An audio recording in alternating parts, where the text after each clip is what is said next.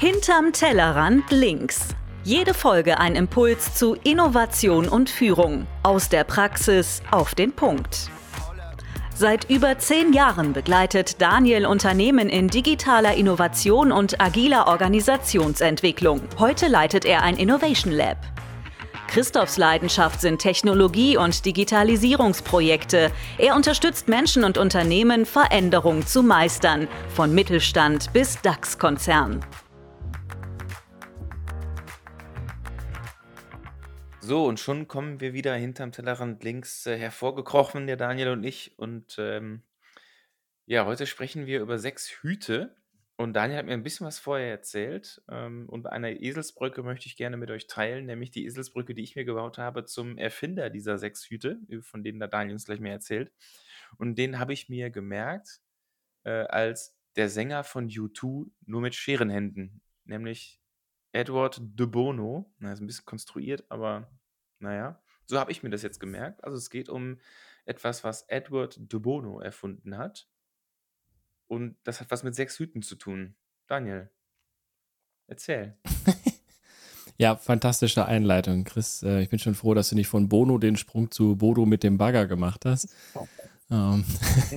Liebe Grüße an die Kids. Liebe Grüße an die Kids. Wird regelmäßig im Auto gespielt, seitdem du den Liedvorschlag gemacht hast. Äh, weiterhin sehr dankbar für, für den Ohrwurm. genau, ich habe die sechs Hüte, die Six Thinking Heads mitgebracht, ähm, entwickelt von Edward de Bono 1985. Ja, also die Methode ist schon etwas älter als wir beide.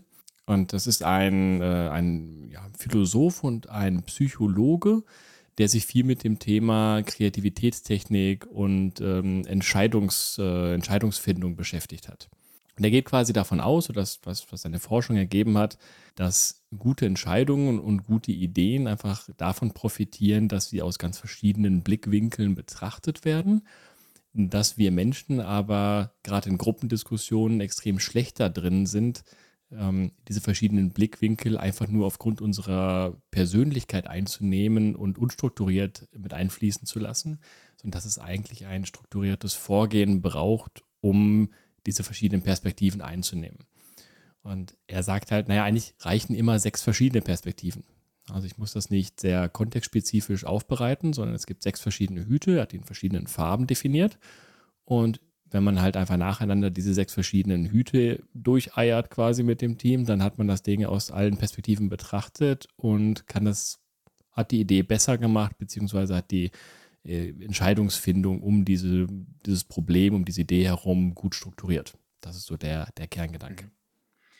Ich kenne sowas, vielleicht ist das Gleiche, vielleicht ist es nur ähnlich, weil du jetzt sagst, wenn man die sechs Hüte nacheinander aufsetzt, ne, aus den Blickwinkeln betrachtet, ich kenne auch eine andere Übung, wo man einfach, ähm, 6 Karten, sechs Rollen verteilt, sechs Hüte verteilt und dann quasi aus diesen sechs Hüten, aus den sechs Blickwinkeln heraus parallel gemeinsam auf das Problem guckt und darüber diskutiert. Ist das das Gleiche? Mhm. Ja, ich weiß nicht, ob ich dich richtig verstanden habe, aber zumindest äh, Kernaspekt dabei ist, dass alle gleichzeitig den gleichen Hut aufhaben. Also das Ne. ähm, quasi so Sinn von seiner Forschung ist tatsächlich, dass ähm, es extrem schlecht funktioniert, ähm, wenn alle einen unterschiedlichen Hut aufhaben. Ah, okay. Also bei ihm ist der Unterschied, er sagt ganz bewusst, das ganze Team setzt nacheinander Hut 1 auf, dann erst Hut 2, dann erst Hut 3. Ganz genau. Also vor allem, um diese soziale Dynamik da so ein bisschen zu, zu unterdrücken. Mhm. Ähm, sag mal, du hast immer Menschen, die sich mit einem Hut zum Beispiel aufgrund ihrer Persönlichkeit irgendwie wohler fühlen. Mhm. Dann ist es so, dass ähm, natürlich immer noch äh, du den Unterschied hast zwischen sehr dominanten Menschen oder extrovertierten und introvertierten Menschen. Mhm. Ähm, dadurch würde in der gleichzeitigen Diskussion quasi ein Hut automatisch ein bisschen mehr Gewicht bekommen, ein bisschen mehr Dominanz bekommen. Das mhm. versucht er halt da rauszunehmen, indem einfach alle sich immer nur auf eine Perspektive gerade einschießen und diese gemeinsam mhm. einnehmen. Okay, dann äh, lass uns mal über die sechs Hüte sprechen, weil ich gehe fest davon aus, dass das nicht ein Sombrero ist und eine Basecap, sondern dass das was anderes ist. Du, wenn du es damit symbolisieren möchtest, dann kannst du noch den, den Hut mit dem kleinen Propeller oben drauf packen, ähm, wie, was auch immer dir hilft, um den Unterschied zu machen. Aber die, die ursprüngliche Definition sind sechs verschiedene Farben. Und zwar gibt es den, den blauen Hut, das ist der Conductor's Hat, ähm, also quasi so ein bisschen der, der Gedanke, dass es in der Phase, wo du den blauen Hut aufhast, darum geht, über den Prozess zu sprechen, über die Ziele von, von der Diskussion gerade und eher das einfach auf einer Metaebene zu betrachten und zu steuern. Das heißt, es ist ganz häufig auch wirklich der, der erste Hut, den die Gruppe aufsetzt, um sich klarzumachen, warum machen wir das eigentlich gerade, was ist das Ziel von dem Ganzen, wie wollen wir das strukturieren, was nehmen wir als nächsten Hut, wie viel Zeit wollen wir für jede Runde verbringen, etc. Das sind Entscheidungen und Diskussionsthemen, die du mit dem blauen Hut machst. Das klingt erstmal so nach einer typischen Projektleiterrolle. Vom, vom Grundgedanken ja. In dem Fall nimmt halt irgendwie das, das komplette Team eben diese Rolle ein und ist dann halt mhm. beschränkt darauf, nicht da schon irgendwie in den Kreativmodus reinzuspringen, dass jemand schon irgendwelche Bedenken äußert, sondern einfach sagen, hey, hier erstmal nur Metaebene, gar kein Inhalt. Und das ist mhm. tatsächlich auch ein Hut, den man periodisch immer wieder einsetzt. Also sag mal, jeder, jeder vierte, fünfte Hut macht vielleicht Sinn, dass man den, den blauen mit reinnimmt, um sich zu überlegen, wo stehen wir denn gerade in dem Prozess? Sind die Ergebnisse jetzt schon gut genug? Äh, was sind die nächsten Schritte? Wie sieht es mit der Zeitplanung aus und so weiter? Also einfach so quasi der, der, der Prozesscheck zwischendurch. Dann gibt es noch den grünen Hut. So, das ist ähm, quasi das, was man am ehesten wahrscheinlich mit einer Kreativitätstechnik verbindet, nämlich der kreative Hut. Also da geht es wirklich komplett darum, einfach mal frei zu brainstormen, sich nicht einzuengen, wirklich äh, in, in wilde Assoziationsübungen überzugehen, sich ähm, ganz, ganz in die Breite gefächert Ideen einfallen zu lassen und äh, möglichst viel nach, nach vorne zu gucken, nach vorne zu, zu drängen mit dem Team. Was ich ganz spannend finde, ist der, der nächste Hut. Ähm, also die müssen nicht unbedingt in dieser Reihenfolge stattfinden, obwohl die Reihenfolge, wie ich jetzt aufzähle, eine typische Reihenfolge ist, wie man sie anwenden kann. Ich kann euch gleich noch ein bisschen was zum Prozess selber erzählen. Aber der nächste Hut ist der rote Hut. Und der rote Hut steht für The Head for the Heart. Da geht es um Emotionen. Das heißt, dass man wirklich mal bewusst einfach zum Beispiel mal zehn Minuten, mal eine Viertelstunde in einer kompletten Runde nur darüber spricht, ohne jetzt eine Begründung mitgeben zu müssen. Ohne zu sagen müssen, ich muss das irgendwie mit Fakten untermauern, warum sich etwas für mich irgendwie krumm anfühlt oder warum ich damit eine Sorge habe, dass ich es einfach äußern kann. So, dass es einfach darum geht, hier Safe Space, ähm, du musst es nicht wirklich äh, untermauern können, einfach was liegt dir dabei auf dem Herzen? Was, wie fühlt sich das für dich an, was, was da gerade passiert? Oder die, die Idee, wie sie jetzt gerade Struktur annimmt. Das finde ich eine ganz, ganz schöne Perspektive, die in, ich sag mal, gerade in weniger kreativ geprägten, weniger emotionalen ähm, Büroräumen häufiger äh, nicht, nicht die Oberhand gewinnt. Ähm, deswegen ist es schön, dass es dafür den Raum gibt. Mhm. Okay. So, dann auch relativ naheliegend aus dem Bereich äh, Kreativität gibt es den, den gelben Hut, ist der Hut des Optimisten.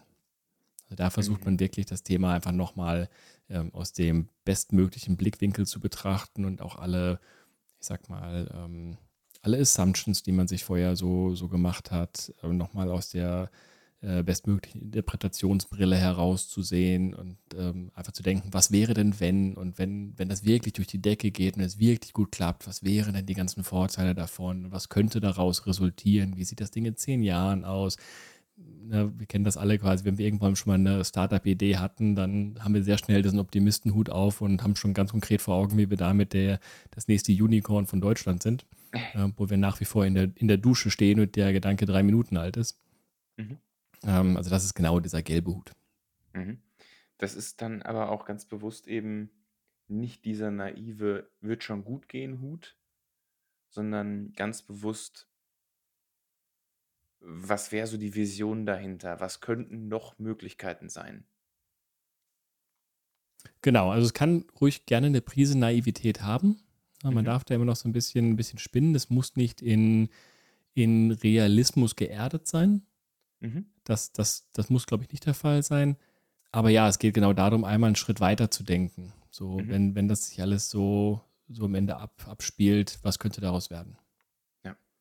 Es klingt für mich so nach, keine Ahnung, wir planen jetzt mal ein MVP und in dem, mit dem Hut würde ich dann drüber nachdenken, was wäre denn die zweite, dritte Iteration des Produkts?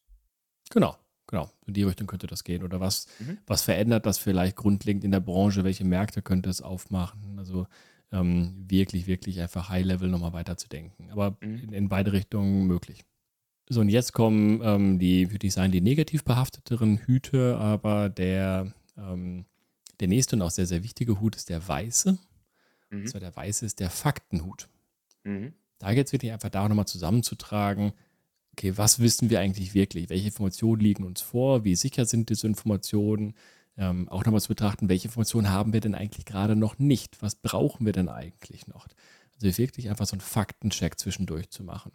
Mhm. Ähm, das ist natürlich einfach ganz schön, weil das ist eine Rolle, die, die häufig unabgesprochen im Team manche Teammitglieder einnehmen, die einfach so, ich sag mal, darauf gepolt sind. Mhm. Ähm, was sich aber in manchen Prozessschritten, wenn es gerade eher um Kreativität geht, ähm, ganz, ganz komisch anfühlt oder sehr als sehr mhm. bremsend wahrgenommen werden kann, obwohl es natürlich wichtig ist, diesen Faktencheck zu machen. Ja, klar. Ja. Ähm, und dann den letzten Hut, um das einmal abzurunden, ist der schwarze Hut. Dem schwarzen Hut ähm, ist quasi so ein bisschen so der, der Richterhut. Ähm, da geht es wirklich darum, mal überall die Löcher von der ganzen Idee zu finden und nochmal nachzupökeln und wirklich zu sagen, hier, das, das sind die Risiken, das, das funktioniert aus meiner Sicht nicht, da haben wir nicht drüber nachgedacht und das könnte in die Hose gehen. Also wirklich, wirklich mal pessimistisch an die Sache rangehen. Ich würde sagen, das klingt ähm, mehr so nach, nach Pessimist, nach Risikomanager, nach äh, Unken, was könnte alles schiefgehen. Ja, ganz genau, ganz genau. Ähm, und das ist natürlich, ähm, gerade wenn man so aus diesen ersten anderen Hüten herauskommt, kann sich das vielleicht sehr, sehr unangenehm anfühlen. Mhm. Aber ich glaube, jede gute Idee hat es halt auch verdient, einmal diesem Check unterzogen zu werden. Und erst wenn sie das wirklich überlebt, dann ist es eine gute Idee. Vorher war es halt einfach nur ein, ein Hirngespinst und ein, ein, ein, Wolkenschloss. Und man muss einmal gucken, ist das Ding halt wirklich auf Wolken gebaut oder sind das, ja. ist das solide, kann man damit arbeiten. Okay, wenn ich es richtig gezählt habe, dann haben wir sechs Hüte gehabt. Genau, Den das waren die sechs Hüte. den grünen, den roten, den gelben, den mhm. weißen, den schwarzen. Genau, das ist ungefähr die Reihenfolge, in der sie auch, ähm, auch tatsächlich stattfinden können, wo man das mhm. beliebig miteinander mischen kann. Ähm, Ja. aber gen genau, das sind die, das sind die sechs Hüte. Lass uns mal kurz einmal äh, ganz fix zusammenfassen, dass ich mich gleich auch noch daran erinnere, äh, nach dem nächsten Glas Wasser. Blau war der Projektleiter, der Durchführer. Wir machen erstmal einen Plan, was müssen wir alles machen. Ähm, Gelb war so der Visionär und ich weiß, ich würfel jetzt die Reihenfolge durcheinander. Äh, was könnte zweiter, dritter, vierter Schritt sein? Wie verändert sich die Branche? Weiß ist der Faktenchecker. Der Schwarze ist der Risikomanager, Pessimist. Was könnte alles schiefgehen? Den Grünen musst du nochmal helfen. Der Grüne ist der kreative Hut. Ah, ja. Einfach rumspinnen und neue Ideen auf den Tisch bringen. Ja. Und den roten haben wir noch nicht. Genau, den roten. The Head for the Heart, der Emotions. Ah, ja, genau. Wie fühle ich mich dabei? Macht auch total genau. Sinn. Rot und Herz, aber naja. Es ist übrigens jetzt 21.09 Uhr, als wir jetzt gerade aufnehmen. Und nach einem langen Arbeitstag ist es auch okay, wenn ich mich nicht daran erinnere, dass Herzen manchmal rot sind. Und diese Egelsbrücke ist halt wirklich nicht so einfach wie die am Anfang des Podcasts. Nee, alles gut. Ich musste eben meiner Tochter erklären, warum das Blut in der Ader blau aussieht, aber wenn es rauskommt, rot ist. Von daher, das ist ja auch alles nicht so ganz eingängig. Gut. Okay, dann, ähm, nachdem wir jetzt die sechs Hüte nochmal zusammengefasst haben, erzähl mal, wie, wie setze ich die auf? In welcher Reihenfolge? Wie läuft der Prozess? Genau, da gibt es kein, ich sag mal, kein Patentrezept. Äh, tatsächlich ist das sogar etwas, was man ganz für sich alleine durchlaufen kann. Also das, mhm. ähm, ich glaube, dass die, die Ergebnisse deutlich schlechter sind, wenn man es für sich alleine macht, als wenn man es in einer Gruppe macht. Ähm, mhm. Aber prinzipiell ist das auch eine gute Übung, um sich eine Idee mal aus verschiedenen Blickwinkeln alleine anzugucken. Ähm, ich würde aber ungefähr mit einem Team von, ich sag mal, vier bis sechs Menschen daran arbeiten und mal für so eine komplette Session mal so 60 bis 90 Minuten nehmen. Da kann man sich halt überlegen, wie häufig man die Hüte wechseln kann. In einem, ich sag mal, sehr unerfahrenen Team würde ich es, glaube ich, mit einem Moderator zusammengestalten, ähm, der auch so ein bisschen darauf achtet, dass die tatsächlichen Hüte auch eingesetzt werden und auch genauso, wie sie gedacht sind, genutzt werden. Und vielleicht am Anfang ein bisschen, ähm, ein bisschen Hilfestellung, ein bisschen Anleitung gibt. Mhm. Ähm, und dann kann man zum Beispiel sagen, dass man sagt, naja, wir wechseln jetzt einfach mal alle 10 Minuten den, den Hut. Und äh, am Ende tragen wir das alles nochmal mit dem blauen Hut zusammen, der ist dann einfach zweimal genutzt. Wenn man da sehr viel Erfahrung mit hat, dann, dann merkt man, dass jetzt gerade irgendwie ein anderer Hut vonnöten ist und dass der eine Hut nochmal fünf Minuten länger braucht. Dann äh, kommen die mhm. Teilnehmer von alleine halt irgendwie drauf, so hier, äh, lass uns jetzt bei dem Thema mal, mal den roten Hut kurz aufsetzen, da, da habe ich was, lass uns da alle mal kurz in den Modus reinwechseln. Äh, mhm. Gut, das passt jetzt aber auch und ähm, jetzt kurzer, kurzer Realitätscheck, äh, lass uns mal den, äh, den, den Faktenhut aufsetzen ähm, und so weiter. Na, dann wird so ein mhm. bisschen aus der Gruppe herausgesteuert, wenn man das ein paar Mal gemacht hat. Das hat dann auch tatsächlich so ein bisschen was, sagen wir mal, von, von einem Coaching, so ein bisschen, oder? Also die, die Fähigkeit zu erkennen, wann ich welchen Hut aufsetzen muss oder wann welcher Hut besonders hilfreich sein könnte, äh, erinnert mich so ein bisschen daran, Dancing in the Moment, dieses Thema Intuition in einem Coaching-Prozess, erkennen, mhm. wo die Energie ist, wo ich jetzt gerade mit dem Coachie hingehen sollte. Ja, ja, im Prinzip ist das vergleichbar. Ähm, tatsächlich ist das zum Beispiel etwas, was ich, wenn ich mich bei Teammitgliedern, bei neuen Teammitgliedern vorstelle, ähm, was ich ihnen am Anfang über mich mitgebe. Dass ich mhm. sage, eines, eines der Themen, wo ich weiß, dass ich da eigentlich dran arbeiten müsste, ist sowohl positiv wie negativ, dass ich in einer Diskussion oder einem Gespräch, in einem Workshop extrem schnell für mich selber diese Hüte wechseln kann. Ähm, ich mache das aber nicht immer sehr explizit.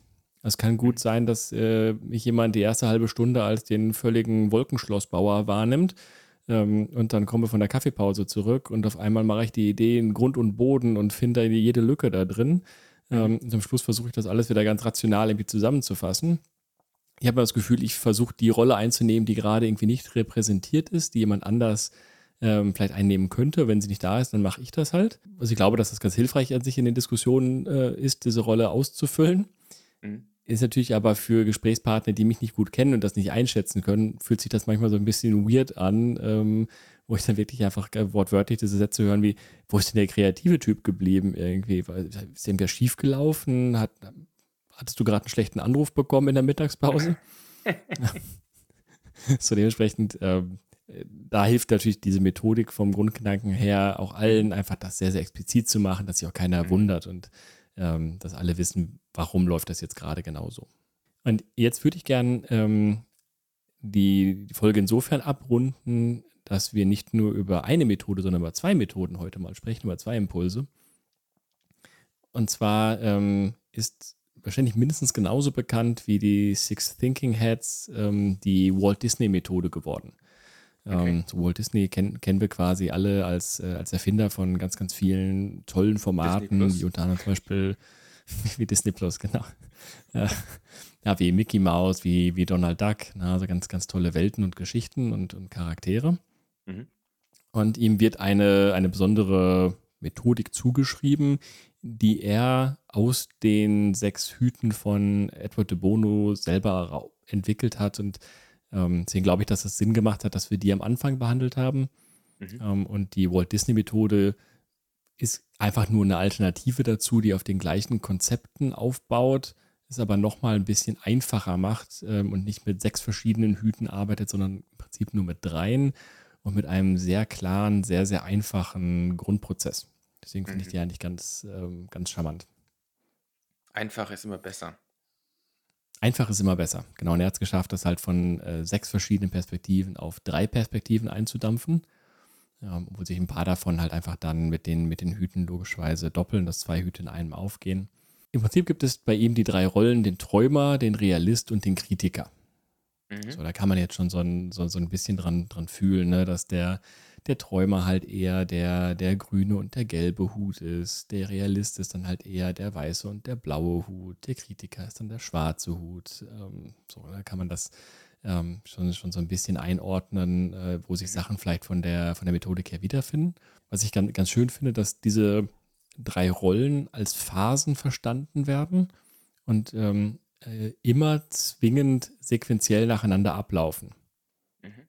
Also erstmal verbringst du irgendwie 20 Minuten in dem, äh, in der, der Bubble des Träumers.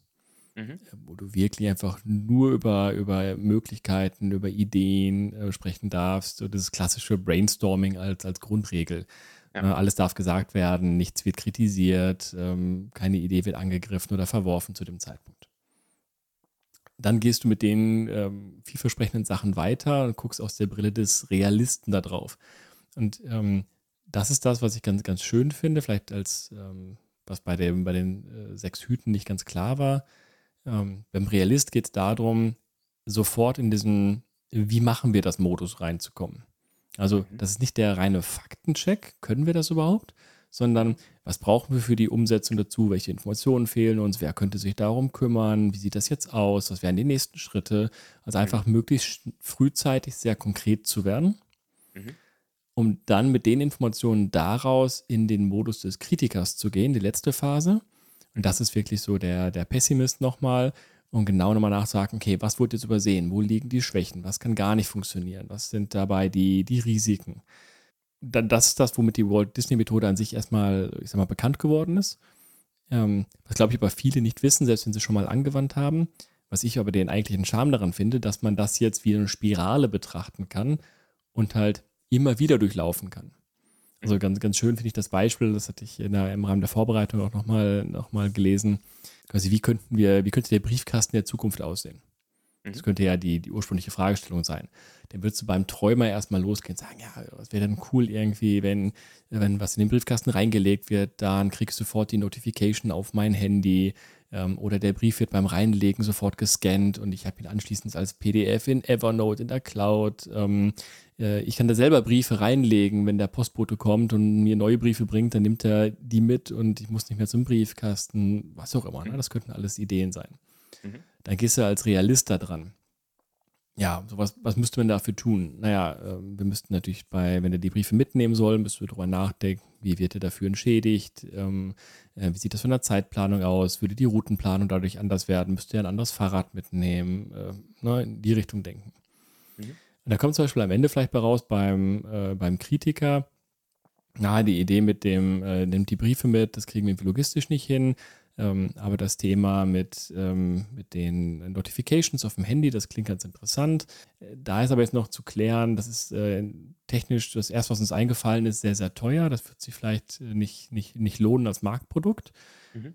Da könnte man jetzt sagen, na, die Phase vielleicht vorbei, aber jetzt steigt man halt wieder vorne ein, sagt aber, ich nehme nur das Teilproblem. Äh, Wie kann ich einen smarten Briefkasten, der mich äh, über neue Briefe informiert, günstig machen? Und dann, was sind alles ganz viele Ideen, das günstig hinzukriegen? Dann nehme ich diesen Pragmatismusbrille auf und gehe von da wieder in den Realist rein und dann wieder in den Kritiker. Also eine Idee kann einfach so lange diesen Zyklus durchlaufen, bis sie als gut genug gilt oder als klar genug definiert. Das finde ich ein, ein sehr einfaches und sehr charmantes Vorgehen. Das heißt aber auch mit jeder Iteration kümmere ich mich immer mehr um Details des Problems. Genau. Und natürlich, ich kann irgendwann äh, ein, ein, eine Idee verwerfen, dann gehe ich wieder einen Schritt höher, nehme etwas anderes raus, was ich vorher vielleicht ad acta gelegt hatte und versuche das damit nochmal durchzuspielen. Ja, das geht klar. natürlich auch. Fair enough. Das klingt tatsächlich einfach. Ähm, aus deiner Erfahrung daraus für, also wofür lohnt sich das? Wofür eignet sich das? Wo funktioniert es auch nicht so gut so? Also ich könnte mir jetzt vorstellen, es gibt Dinge, wo es schwierig ist, so einen Prozess zu machen. Aber ich habe noch kein Gefühl Mhm. dafür, was funktioniert und was nicht. Na, ich sag mal, das wird bewusst den, äh, ich sag mal, im Methodenkoffer äh, wird es den Kreativitätstechniken zugeschrieben. Mhm. Das heißt einfach ganz grundsätzlich da, wo, ähm, wo der, der Lösungsraum extrem weit offen ist, beziehungsweise noch gar nicht abgesteckt ist ähm, und es Mhm. ähm, quasi diesen, diesen einen Impuls braucht. Es braucht jetzt mal diese eine kreative Idee. Mhm. Und ähm, um dann eben nicht in diese in dieses Schubladendenken zu fallen, wir brauchen eine kreative Idee, also brauchen wir eine, weiß ich, eine Kreativagentur oder den einen kreativen Menschen, Mhm. was mittlerweile ein ziemlich überholtes Konzept ist. Ähm, dass äh, da auf einmal einer sitzt, der den ganzen Tag tolle Ideen äh, sich aus dem Kopf drückt, weil er so kreativ ist Mhm. sondern das ist halt eher ein Thema von, ähm, von Gruppendynamik, von Prozess und von, von Methodik ist, wie man äh, Kreativität bilden und fördern kann. Ähm, und so kann man halt eben dann die entsprechenden Wissensträger mit an den Tisch holen und durch dieses strukturierte Vorgehen ähm, sie durch den Kreativitätsprozess leiten, selbst wenn sie da selber wenig Vorerfahrung haben. Mhm. Ja, also das, das wäre einfach so ein Moment, das zu tun. Ich habe gerade wirklich keine Fragen mehr. Es ist äh, fast schon zu einfach. Vielleicht noch eine, eine Ergänzung, ähm, was ich nie so gelebt habe, was ich äh, persönlich auch so ein bisschen, ich, ja, ich will es nicht in diesen, ich will nicht direkt in die Esoterik rein, reinsetzen, weil ich glaube, ich habe es einfach nicht gemacht, weil ich die Ressourcen nicht dafür hatte. Mhm. Ähm, aber wie Walt Disney das selber gelebt hat und wie es auch immer so ein bisschen empfohlen wird, ist nicht nur gedanklich diese drei, drei Phasen zu durchlaufen, sondern das in drei Phasen, in drei verschiedenen Räumen stattfinden zu lassen. Also wirklich, man bewegt sich jetzt in einen anderen Raum rein und der ist dann vielleicht sogar auch anders entsprechend geschmückt. Ich habe den, mhm. den Träumerraum, wo Zuckerwatte an der Decke hängt und überall Einhörner und alles bunt ist. Und beim Realist, dann, weiß ich, liegen da Maßbänder und Hämmer und alles ein bisschen handwerklich gemacht. Und beim Kritiker ist der ganze Raum in schwarz-weiß gestrichen. Ich, ich verstehe den Gedanken. Ähm, ich hatte aber das Gefühl, dass das halt irgendwie 90 Prozent dieses Workshop-Aufwands dann am Ende darstellt, diese Räume zu dekorieren für 5 Prozent bessere Ideen, dass sich das für mich nie gelohnt hat. So, damit will ich keinen auf die Füße treten, der, ähm, der, der genau da gute Erfahrungen mitgemacht hat. Ich glaube aber, dass man den so 80-20-mäßig den Großteil des Benefits der Methode erreichen kann, auch wenn man sich im gleichen Raum befindet. Was ich aber tatsächlich ganz, ganz clever finde, ist einen Cut zu machen. Also vielleicht wirklich zu sagen, so nach den 20 Minuten, und wenn es nur ist, alle einmal aufstehen, jeder setzt sich auf einen anderen Stuhl. So einmal kurze Bewegungen dran, einmal kurze Action, einmal den, den aktuellen Standpunkt nicht nur gedanklich, sondern physisch verlassen. Das, da habe ich gute Erfahrungen gemacht. Ähm, aber ich brauche jetzt nicht irgendwie einen smarten Raum, der dann eine andere Lichtszene darstellt oder wo ich dann auf einmal nochmal andere Kostüme anziehe. Das führt dann irgendwann zu weit. Ist halt auch was anderes, wenn, wenn, wenn man solche Workshops vielleicht irgendwie jeden Tag oder jede Woche macht, dann kann man sich das mal einmal einrichten, ne? dann, dann geht es halt. Aber wenn man das eben nur alle paar Projekte mal so braucht und vielleicht sogar immer noch beim Kunden in anderen Räumlichkeiten ist, anstatt in eigenen, dann ja, ist das halt schon immer echt viel Aufwand.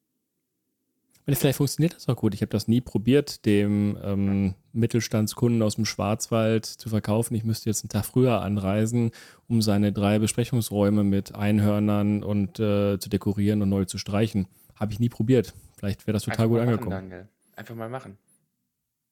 Ja, einfach mal machen. Das nächste Mal komme ich nicht nur mit der Lego-Kiste, sondern dann äh, bringe ich direkt den Innenausstatter mit und dann machen wir da einmal einen Rundumschlag. Genau, ich kann da jemanden empfehlen. Als Innenausstatter. Sehr gut.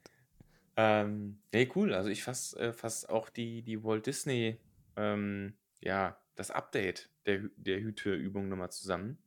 Ähm, Walt Disney hat nämlich gesagt, es gibt nur noch drei Hüte.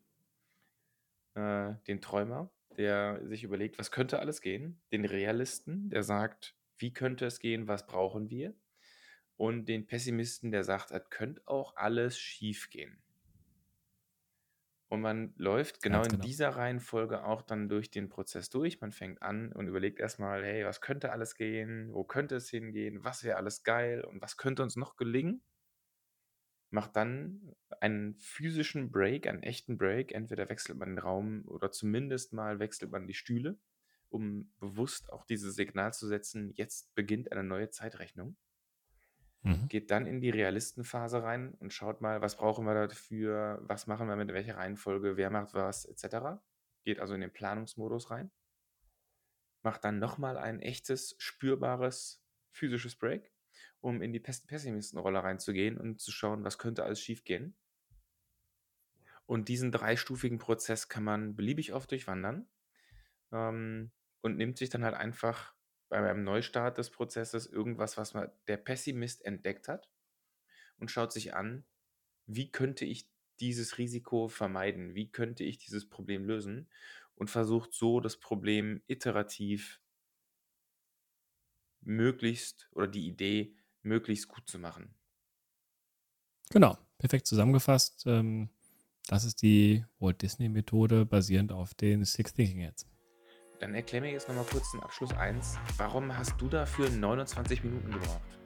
Ja, weil du immer so unfassbar dumme Fragen gestellt hast und ich alles dreimal erklären musste. Aber ähm, ich finde, immerhin sind wir noch in unserer 30-Minuten-Marke geblieben.